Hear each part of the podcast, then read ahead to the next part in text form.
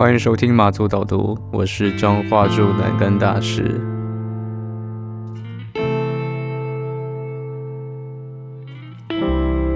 近期，南竿这座飞机可能随时都不飞的小岛，竟然出现了美国的白人，这到底是怎么回事呢？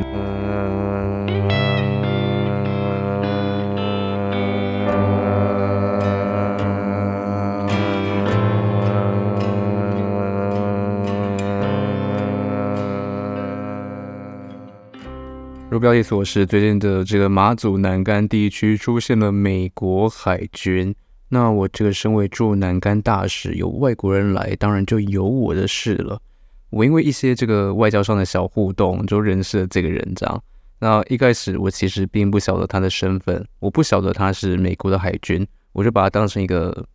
正常的一般的外国人，在那边你知道进行一些外交互动。那是因为这个外交行程结束之后呢，我们就会有一些闲谈，这样。对，那这些闲谈当然也就是非外交性质的一些随性的谈话，因为我就怕他知道我的这个官方身份，A.K.A. 彰化驻南竿大使，A.K.A. 马祖导读主持人，会让他就是感觉不自在或紧张，所以我就假装只是一个随便来的补习班的老师啊，然后聊一些无害的教学日常。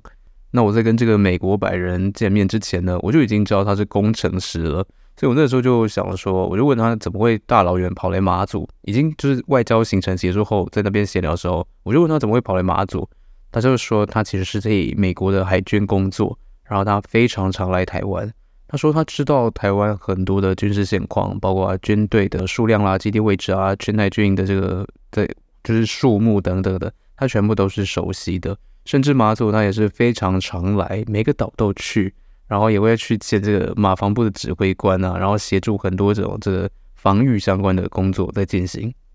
所以他讲这些，我才就我就开始跟他聊，我们后来聊聊了几个小时。然后他他就说，就是我们在新闻上会看到那种美国协防台湾的一些合作内容，他做的就是那个东西，就是有的是武器，有的是软硬体。然后也不光只是马祖或台湾啦，他也很常在欧洲各国在这个出差，比如说澳洲啊、韩国啊、日本啊、泰国等等的，都有他的这个行程。那他一年在家的时间可能就只有两周哦，可能就几周啦，就只有几周的时间在家。他真的是非常非常忙碌，跟一直在全世界乱飞乱跑的一个一个人这样。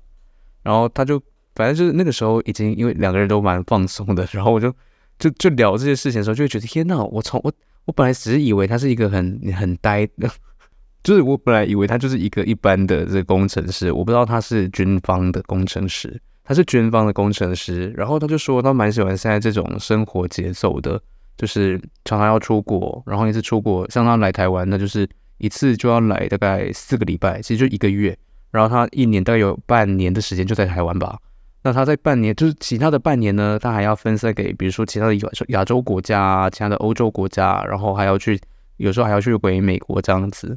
所以他就说他喜欢现在这样的生活状态。那但这也不是他第一份工作。他说，因为他第一份工作他做的很无聊，就是因为他那个时候会觉得进度很慢呐、啊，然后要为了等一个东西要等非常久，等可能十几年这样。因为他之前在 NASA 工作，没错，我就是大家听过那个 NASA，是什么美国太空总署的那种地方。他在 NASA 工作，然后他说他为了要发射一个卫星或什么东西的什么探索器，他都要等非常多年。所以他现在虽然说这个外太空有一些东西是他就是一起合作或者一起做的，可是就是这种要一直等啊，然后找材料过程会让他觉得蛮无趣的，他觉得受不了。然后你退休之后呢，就是他说他退休之后他自己就是会有这个美国的健保，然后他每个月还可以领就是半薪这样一半的薪水。他说死了以后，他的伴侣也可以领四分之一。挂号他现在单身，只有一条狗这样。我今天，我如果人不是在马祖，我没有南竿大使这个身份的话，我在台湾根本不会没事跟这种人见面。就这种人只是一个，就是可能军方的人，或者是哦，因为我本来不知道他军方啦，我可能不会跟外国人见面，我可能不会跟比较年长的人见面。但就是因为马祖这个地方，就让我接触到舒适圈以外的人，就是真的舒适圈很以外、很以外，外到外太空的那种外。好的，就是我这一周想要录音，就是因为我想要跟他说，哎，我认识一个。一个曾经在 NASA 工作，然后现在在美国海军工作工程师，我就觉得这真的很荒谬诶，我怎么可能在这么远的小岛上面遇到这么奇怪、这么有趣的人？对，他甚至来马祖，他还要从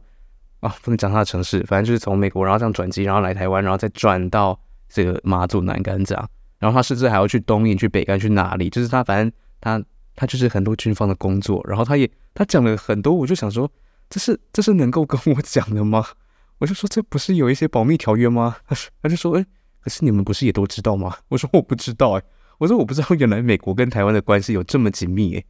是的。那反正呢，就是唯唯一唯一让我最近觉得哇靠，我的生活怎么那么有趣？这是其中一个，也不是唯一了。另外一个就是我见到一个听众哦，先说这个听众呢没有打炮，反正是我先讲出来，因为我我就跟我朋友说，哎，我最近见了一个听众，我会特别去讲这件事情，是因为是因为这个人是真的，就我们不是说什么 IG 有有认识，或者是推特上面有是推友或什么，完全没有，他就纯粹从我的节目。然后到跟我见面，就是中间没有隔什么其他东西，完全没有认识这样。然后让我更惊讶的是，反正我就跟我朋友说：“哎，我我跟一个听众见面还蛮有趣的，因为我其实没怎么跟听众见面过。”然后他就说：“所以你们昨天又打开床头柜第一个抽屉吗？”我说：“没有，因为人家是直男，而且是已经近四十岁的一个有小孩的一个直男，已婚直男这样。我真的不晓得，原来我的听众群是有直男的。”我真的很很意外，非常意外。然后更让我意外的是，就是我前阵子在上，就前几个礼拜，我的那个马祖岛的那个 IG 账号就有一个人密我。然后通常就是那个时候，我就想说，怎么诶有一个陌生讯息这样？然后一点开发现是北竿的一个人，他就说：“诶，那个老师不晓得您方便假日的时候到北竿去教英文吗？家教这样。”我想说哇。我讲这么多有的没的，我讲那么多腥膻色，然后我又那么低级，然后虽然就是 就是我会试图用导读的部分来 来掩盖自己很低级这些事实以外，我没有想到有马祖在地的妈妈、在地的家长在听我的节目，甚至听完我讲这些狗屁倒灶的事情，然后他还愿意让我教他的小孩，我真觉得我就是这么专业啊，我就是专业到一直要讲自己很专业，对，反正就我就觉得蛮蛮惊喜的，但是因为我就是。毕竟就是现在已经有兼职了，我假日没有办法再把自己排满，所以我就含泪的跟他说：“不好意思，我就是没有办法，我太累了。”对，这几件事情让我蛮让我蛮有趣的，让我觉得蛮有趣的，就是我没有想过我的听众群会会扩展到这种地方。我想说，他应该都是奇怪的同性恋，或是或是原本认识的朋友，然后可能女生居多吧？没有哎、竟然有直男啊，而且还是那种已婚直男，有小孩的直男。非常有趣，他讲一个东西让我非常感动，就是他说，因为他从在嗯几月五月嘛，他好像从四五月的时候就开始会来这里出差，然后其实是维持每周一次，每周一次来的那种很频繁的进度，然后一直到可能这几个月，他就跟我说，他就前几个礼拜，他就突然觉得很就很腻了，就觉得好像已经没有那种新鲜感，然后或者是已经有点倦怠了对这份工作。再加上就是可能行程会比较赶，让他觉得有点有点累这样子。那后来他就说，他那天晚上，反正他来一样是来马祖出差，他就决定到了一个比较平常，不是他，就是他本来都住在一个住在一个民宿这样，然后他就改了另外一间，好像是一个石头屋，然后很漂亮，可以去听海风啊，去听海水拍打岸边的那种声音，非常非常童话故事那种地方。然后他就说他在那里听着听着海浪，然后吹着风，然后就想他就想要听一些可能跟海那个海一直一直，我到底要讲什么？一直想要讲海，可是我其实要讲马祖。他就是听着海，然后吹着海风，然后躺在那个石头屋里面，想要听着跟麻祖有关的音乐。然后他就在那个 Spotify 上面找出现一个麻祖导读，然后他就觉得哎，这什么东西？就点进去听，然后就开始听了。那就是在那样的一个有点浪漫、有点知性的夜晚，他就点开了我在军中打手枪的那一集。我是他说那是他听的第一集。我想说我没有问他，但我想说你在这么浪漫的情况下，然后你点你会点开这种这种很标题超级下流的集数也是蛮特别。然后反正就是他后来就开始一直听，他甚至说就是在听了我的节目之后，听了几集之后，然后他觉得好像对于马祖又重新燃起一种。就是想要认识马祖的这种感觉，或是觉得他有另外一面等等的，我真的很感动诶，就是没有想过会是这样的一个走向。我的节目对别人来说，好，反正就是最近让我开心的事情，还有另外一件，还有另外一件，就是我在上个礼拜，呃，有一个台湾两个台湾的朋友来找我，就是草莓大福跟贵宾狗。草莓大福知道为什么自己叫草莓大福，可是贵宾狗就是因为它头发卷卷的，然后又咖啡色，就很像贵宾狗。虽然我没有在他面前这样讲，但是他现在知道了，你是贵宾狗哟，贵宾狗。对，然后他们两个来，我必须说呢，他们要来之前我就很期待，因为毕竟就是虽然大家都会说，哎，想去马祖找你，想要怎样怎样怎样，但是其实真的会来的就是就是就很少，就是他们是第二组人。那他们来呢？他们来，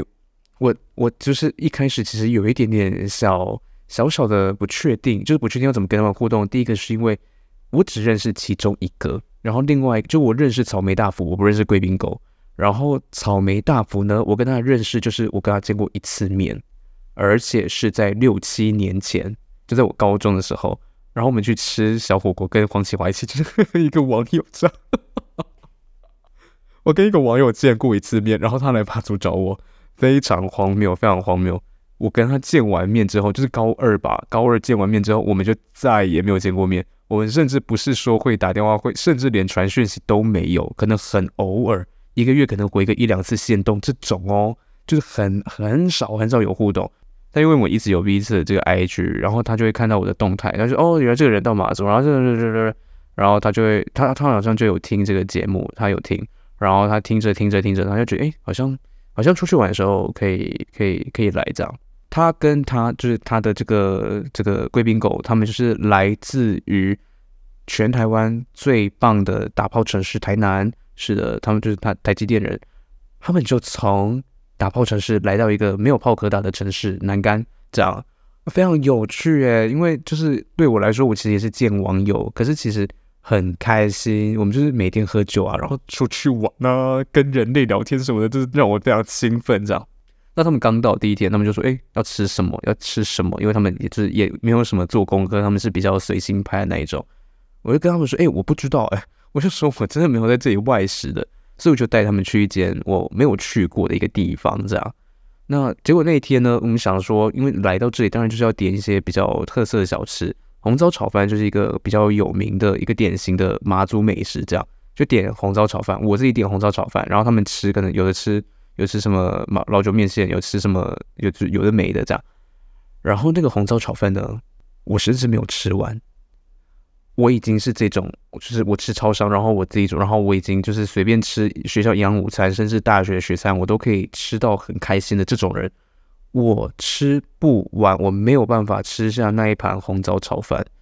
我真的没有办法吃完。那间叫和田屋，大家知道一下，那间叫和田屋非常难吃。然后我在我边吃的时候，我就看着我的朋友们，然后想说不可能，不可能那么难吃。我就说这已经难吃到我想要，我想要做一集马祖难吃特辑，就是我想要记录我在这里吃到所有的难吃东西，然后告诉大家来马祖绝对不要去哪些店。但我就想到，就是我现在已经是一个。别人会知道我在哪里工作的人，然后我就是很怕遭遇不测。但不管怎么样，我是要先说和田屋，和田屋，和田屋，和田屋，在马港的那条街上有 Seven 的那条街上，在和田屋的红糟炒饭绝对不要吃。我现在要讲到难吃在哪里了。红糟炒饭本身是我自己也会做，那其实红烧炒饭要好吃呢，就是你那个红糟的香气要出来。这个红糟的香气就是有点酒酿的香味，然后有一点微酸。所以你吃炒饭的时候吃到这种酸咸的口感是非常棒，而且它的颜色应该要是鲜艳的红色。但是那一天端上的红糟炒饭像是浅浅的番茄酱一层，就是很很浅浅粉红色，这就算了，这没有关系。他给我加三色豆，他妈的三色豆，三色豆，他以为全南竿人爱吃三色豆这样，那一盘全部的料就只有三色豆。只有三色豆，因为我点红糟炒饭，然后它有一个红糟香肠炒饭。我本来想说红糟炒饭应该就是红糟肉丝炒饭，谁知道那个是素的？我真的是我没有注意到，但是就是大家小心这样。好，不只是它的红糟没有味道，红糟没有味道可以原谅，重点在它一整盘都是一个很臭的油味，很臭很腻的油味，然后又三色豆，你看到三色豆，你真的会有食欲吗？拜托，真的没有。真的没有，我最后是怎么？我我我最后还是勉强吃了半碗，我吃半盘炒饭，我最后吃的方式是我从那个海鲜盘，就是我没有点一盘炒海鲜，我从那里面呢，甚至不是要配那个海鲜，我从里面挑蒜头，我咬蒜头，咬一口蒜头，吃一口饭。我沦落到这种程度，我就是宁愿用蒜头的辛辣去掩盖过那个油耗味，那那一盘哦，那这很可恶诶，和田屋的红糟炒饭，我现在就是我要讲十次，让大家知道，绝对不要去马港 Seven 那条街的和田屋的红糟炒饭，不要吃和田屋的红糟炒饭，不要吃。OK，那如果说你是这个马祖的，如果甚至你是和田屋的人，然后你对于这一集很不满意的话，啊，那你就要改进呢，你就要加油喽，你就加油。我下次去吃，我就讲你的好话。我觉得有的时候很有趣的东西就是，我不晓得是不是那种吸引力法则，就是你一直在期待一个糟糕的东西，或你一直在批评，或你在怎么样怎么样，你就一直接收到这样的东西，一直收到这样的负面的事情，这样。所以我呃吃完之后，就我就跟我的朋友要走到停车场，然后要去骑我们的车。然后很奇怪的是，因为我朋友他们的机车是这个租来的，他们机车是租来的，然后我们就发现，哎，怎么他的机车上面被挂着一袋东西，就一个塑胶袋，然后里面有两盒东西，就纸张的那种东西。我想说是，可是附近没有人啊，就是那附近是没有人在旁边，然后没有人在看，然后好像就不晓得那到底是什么，他们就有点紧张，因为就想说，到底就是妈祖这种地方为什么会出现这种事情？然后我呢，就是基于就是。我就好奇，我就走过去看看，我就先摸一下那两个纸仓呢，是热的，是热的。然后我就把它打开看，我就我其实一开始不确定到底要不要打开，因为我很怕是那种热的狗屎，就是有人恶作剧这样。但我想说，就算是狗屎，我也要看看它的形状。我把它打开一看，我发现了是一模一样的红糟炒饭，我刚刚吃的那种。然后它有两盒，草莓大福跟贵宾狗都可以作证。非常可怕，我们我们在那边讲说不可思议，不可能，因为他连三色豆，他们他真的就只有三色豆，然后也没有肉丝，然后他的那个也是那种很粉色的那种那种哦，红烧炒饭，我真的很我真的很荒谬诶，我真的觉得我到底我怎么会怎么会怎么会这样？到底是谁去偷偷放了两盒恶心的红烧炒饭，而且甚至两盒都长一模一样哦，就是下一盒也没有比较，就是有肉或有什么没有，就是两盒难吃的红烧炒饭，对，蛮有趣的。OK，然后好了，抱怨完这个和田屋的红 烧炒饭之后呢，反正他们来玩，我是真的很开心，就是每天晚上一起喝酒啊、吃东西啊，然后我就带他们去那个没有人的沙滩 AKU 的秘密基地，然后去一些文物馆，顺便这个充当解说员。这重点就是每天晚上来我房间乱吃乱喝，那真是最好玩的时候，就听音乐，然后聊天三小的，然后他们还带了就是。很有名的，要排队排很久的那种吐司来给我，好像在南投埔里还哪里的。我因为我就是因为这一阵子就是开始游泳，然后又比较注重饮食，所以我其实一直很已经很久很久很久没有吃到这个精致淀粉。然后我真的就是想说，不可能就是要，我不可能说，哎，那个拍谁好，我起码不得加这啦，我不可能就是这么的那个，对，我就我就说好，我我其实期待很久了，我想要吃精致淀粉。然后那天晚上，因为就是就是就边聊边吃，然后其实只有我在吃，就是我我真的我就只有我在吃，然后我隔天就我其实那天就已经吃掉，就是大概八成了，我剩最后剩下两片，我隔天早上起来吃，然后二十四小时内吃完嘛，十二小时啦，其实我就把它就是包装，我就看哎很漂亮很漂亮，这样一看，哎底部有一些这个营养成分标示耶，一千五百七十二大卡，我死都会记得这个数字。一千五百七十六大卡，我在十二小时内，我就只是，而且是宵夜时间，我吃掉了一千五百七十六大卡，真的是非常感恩，真的很幸福。那个柚子胡椒乳酪口味的吐司，我真的没有，这太神奇了。OK，好，是对开心的事情的最后一件事情的分享。那我很高兴，就是最近有这些小小小的小幸福。让我很抗拒讲小确幸，因为我觉得小确幸听起来很做作。就是很开心有这件事情的分享，然后认识这个有听众啊，会有人传讯给我，真是非常感恩。然后再加上我的兼职，现在也都是蛮顺利的，是的。所以虽然很累，可是就是现在的生活是蛮平顺的，没错。那接下来呢，就要进到我们久违的日记分享。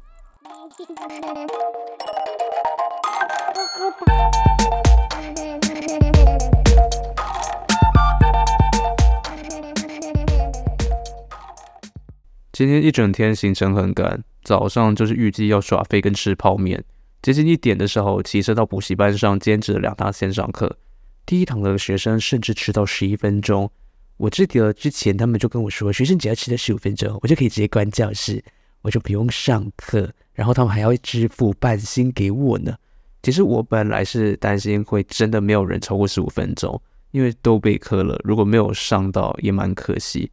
而且重点是主题呢是跟 Adele 有关的，我真的说什么都要上。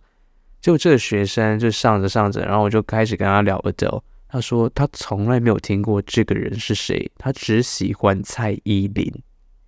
所以我就只好收起我的失望，然后用我的专业度过这个小时。那我的那天的第二堂课呢，我跟算命有关，就那堂课还要讲到手相啦、塔罗牌啦、护身符啊、生命灵数等等的。如果不是时间不够，我真的很想要帮学生算生命灵数，就能够累积经验。然后如果算得越来越准的话，我说不定又可以多一个身份了。以后呢，就是英文老师 A.K.A. 中华中南大学 A.K.A. 算命师这样。那这个算命啊，算完命啊，买菜，我就跑去买菜。这样上完课了，我就跑去买菜。我跟你讲，只要呢，我现在不像日记分享了，我现在是认真在讲一件事情，就是我我很喜欢把丝瓜切块以后加进去全家的鼎泰丰的辣鸡肉炒面。那个辣鸡肉炒面，因为它本身的那个辣味非常够，又很油，所以你加入那个丝瓜以后，丝瓜出水，你整个那个辣度更好拌匀。然后你这样拌均匀，又加上丝瓜的爽口，你那个辣真的是，你真的是很好，很顺口，这个真的很好吃。那个真的加丝瓜非常好吃，打趴马祖一般的餐厅，尤其是和田屋这样。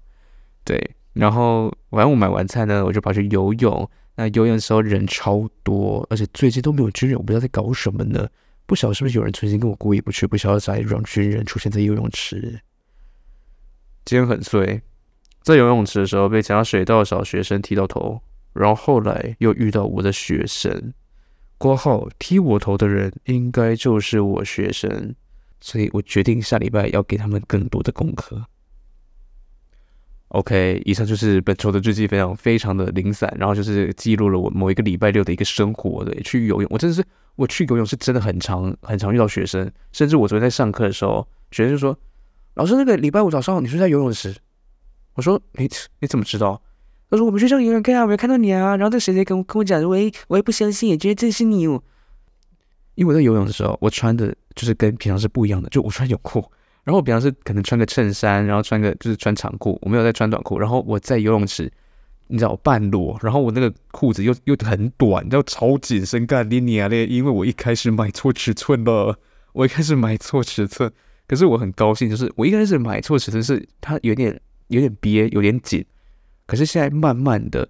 我就觉得，哎、好像越来越合身哎，可能因为也也洗松了吧，我不知道。反正就是，我就觉得好像，哎、好像好像有变瘦哦，啊，尿尿尿尿就很开心这样子。对，所以我那天呢，就是就是过着这样的生活，早上就是耍废吃泡面，下午就是去上兼职的东西，然后晚上呢跑去游泳，然后被踢，哦，被学生踢头这样。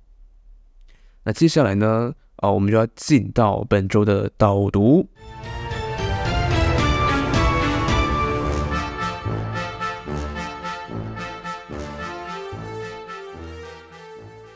本周要进行的导读的书是这个廖鸿基的，诶，他叫廖鸿基哦。对，我想问廖鸿基，我自己迟疑，我想说什么？为什么鸿基听起来，鸿基听起来很滑稽，所以我就有点迟疑这样子。对，都不好意思，不好意思，不好意思。廖鸿基写的东西很棒，OK。好，反正他的这个《鱼梦鱼》这本书这样。那一开始就是他的这个副标是阿廖的鱼故事，我其实没有仔细的翻阅，我是说一开始在图书馆的时候看到这本书，我以为。它是一篇散文，我以为它就是讲很多可能鱼的料理啊、鱼的故事啊，然后可能可以学一下，我可以学一下怎么做菜这样子。诶，没想到买就是借回来，然后才发现它就是短篇小说呢。然后它的短篇是真的超短篇，可能三四页就是就是一篇了哦，差不多都是两三页、三四页就这样一篇小说这样。那这短篇小说集呢，就是有一些、呃、小片段让我印象很深刻，想要在这边跟大家分享。那在分享之前，想要先说，我其实来马祖是几乎不吃鱼的，甚至啊，我这个在这边吃过鱼就是秋刀鱼、鲑鱼跟青鱼，然后全部都是跟着我们这边 Seven 的团购所买的，就是没有一个是我在当地买的东西，没有，就是我我从来没有去过这里的市场鱼市场啊，我从来没有买过买亲自去买过海鲜，我有买过淡菜，可是我从来没有买过鱼这样子。我觉得以前就是我记得小时候的时候，我呃跟我妈去这个菜市场。然后我们在在挑他在挑鱼的时候，就看到所有的所有的这个富人们，或者是这个买菜的少数的男性们，他们在买菜的时候买鱼的时候，尤其很喜欢把鱼这样拿起来摸一摸、看一看这样。然后我想说，我靠，那么臭、那么腥的东西，然后你隔在手上，那然后嘞，然后你你你抹在身上，然后就就是那那个那个画面，就是留在我的脑海中非常深刻一个画面，在市场，然后在摸鱼，在挑鱼。然后这边摸摸，那边摸摸，然后就就说：“哎，这一这一尾这样的那个画面就很有趣。”然后所有的这个卖鱼的地方都是一个台子，塑胶垫上面铺着冰块，然后在一个隔网，然后再放上所有的鱼这样子。哇，那个那个画面跟那个味道是就是就是一直都在那里。然后我就记得，因为他可能就会说：“哎，帮我处理一下那个内脏等等的。”他就把鳞片刮掉啊，把内脏取出啊。因为那个刮鳞片的时候，它其实是很容易喷发出来的。我有时候就是，就我就好奇啊，就想要靠很近啊。然后我妈就会说，不要靠那么近，如果你被那个东西喷到的话，被鳞片喷到的话，那个鳞片就会粘在你身上，你就弄不掉了。然后我不晓得为什么，就是这件事情明明现在听起来就很不合理，怎么会粘在人类的皮肤上呢？我不知道会不会粘了哈，反正就是我那时候就觉得。也太不可思议了吧！然后我就相信，一直相信到昨天哦，就是我我我是一直相信到昨天。然后我在看这本书的时候，然后我想到这个画面，想到就是跟我妈去逛菜市场，然后然后有鱼鳞这样喷飞出来的画面，想要我妈讲这句话，然后我就突然在顿悟的，我就是想说，就是就是这是我一直没有怀疑过的东西，可是这其实很多很多值得怀疑的点吧？鱼鳞真的会粘在身上吗？对，可是我又没有好奇到想要去 Google 这件事情，所以我就决定让这件事情继续成为一个问号，这样。OK，对，我现在就是先简单说我在马祖没有吃鱼，跟我很很清楚记得以前跟我妈去逛市场的时候买鱼的那个状况。在里面其中一篇呢，他就会提到某一个主角，应该就是阿廖吧，就是有一个主角呢，他就是到了一个渔村。然后他就发现这个渔村，大家过着非常其实就很共产的那种，很自给自足，然后大家的这个生活起居很很稳定，然后就是一个小岛，然后这样生活。那你的平常工作就是出去捕鱼，然后你一条大鱼你就换一个大的什么东西，然后一条小鱼就换一个小的什么东西，忘记了，反正就是他们过着这样的一个很很自给自足的丰饶的共产生活这样子。然后这个主角阿廖呢，他就想说：“哇，这样的生活真好诶，就是感觉很梦幻。”那他就跑去这个找找村长，跟村长女儿就讲说，他真的很向往这样的生活，他想要一起在这边生活。他是一个外来人，阿廖是一个外来人，那他就跟这个村长女儿讲嘛。那这个村长女儿呢，就看着他，非常温柔的跟他说：“你不适合这里，这里不是你应该待的地方。”就是我不晓得，就是对我，我觉得那个时候，那个那个时候，那个读到的那个时候，我为什么一直在口急？就是读到那个时候呢，我就突然有一种觉得，马祖好像也是这种地方诶。我要讲的是那种，并不是所有人都适合马祖，然后在马祖生活的人可能会觉得很很平静、很幸福，有他们自己的这种生活感。可是这种生活感、这种平静感。别人可能很向往，但是别人并不见得适合这里。然后我就又想到，就是可能在大学的时候，或或是现在，很常会看到有人说：“哎，好喜欢海呀，然后想要去海边，像就喜欢海这样子。”那我就在想，就是这些喜欢海的人，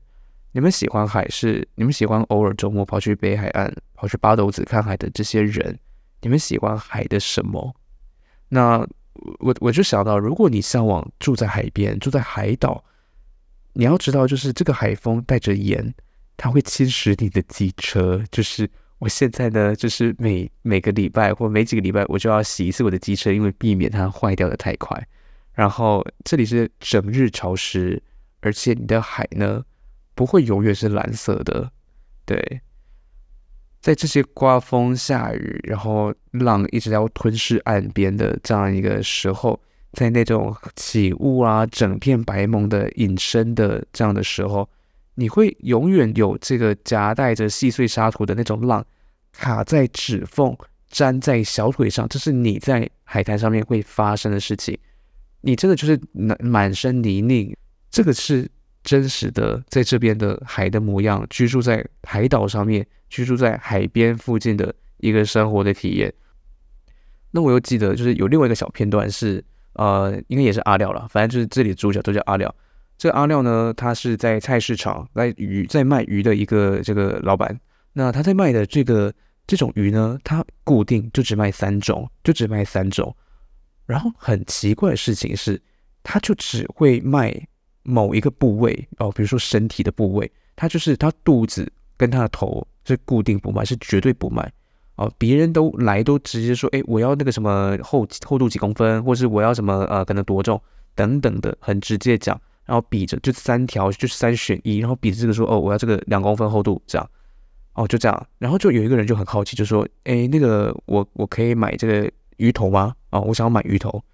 他说不行啊，不然你付我这个。他就说不行啊、他说他说他就是这就是不卖就不要。那这个客人就说好，那不然我我多付一点钱嘛，我愿意多付。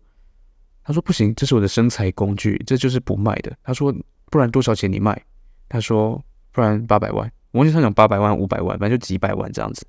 他就太夸张了，他就很好奇，就到底为什么？到底为什么你就是不卖这个鱼头？哦，然后他后来呢？啊，晚上他就观察到了一件事情，就是这一个呃鱼贩老板，他就把一些可能卖不完的啦，或是这个旁边细细碎碎的鱼肉啊，就这样捡拾起来，这样收集起来，然后开始喂这三颗鱼头，然后这三颗鱼头吃着这些细碎的小鱼肉、小鱼片，竟然就慢慢又长出身体，然后。这个老板就跟他说：“对，这就是他们所习惯的一个生活方式。那他们也知道，这就是他们也习惯这样，他们这就是他们的命运了。然后他们就每天可以好好的休息，然后隔天再卖出自己的身体，然后再好好休息，然后再卖出这样。哦，所以我觉得这一件就是就是这个这个小说的小设定跟这个情节，就让我觉得，你知道，就你当然还可以很直觉去讲那种什么永续啊，然后什么。”你就是要有限度的，你知道，就是你知道那一套很政治正确，然后很环保意识的那一套。可是这样子的，这样子的小说安排跟这样的情节，就让我觉得很